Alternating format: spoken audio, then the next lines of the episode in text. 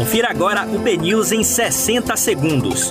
Um boletim de notícias dinâmico e informativo para você ouvir a qualquer momento, em qualquer lugar. Olá, bom dia para você. Hoje é quinta-feira, 7 de outubro de 2021. Eu sou João Brandão e esse é o BNews 60 segundos. O presidente do Supremo Tribunal Federal, Luiz Fux, interrompe efeito de mais cinco decisões que suspendiam cobrança de contribuição previdenciária de IPMs em bombeiros. Bolsonaro veta projeto de distribuição de absorventes para combater pobreza menstrual. Ex-vereador Arnando Lessa é nomeado diretor de regularização fundiária da Bahia.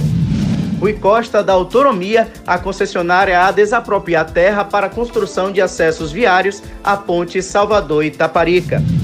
Governo do Estado convoca 360 professores aprovados em seleção REDA. Esses são os destaques do BNews 60 segundos. Para mais informações, acesse o bnews.com.br.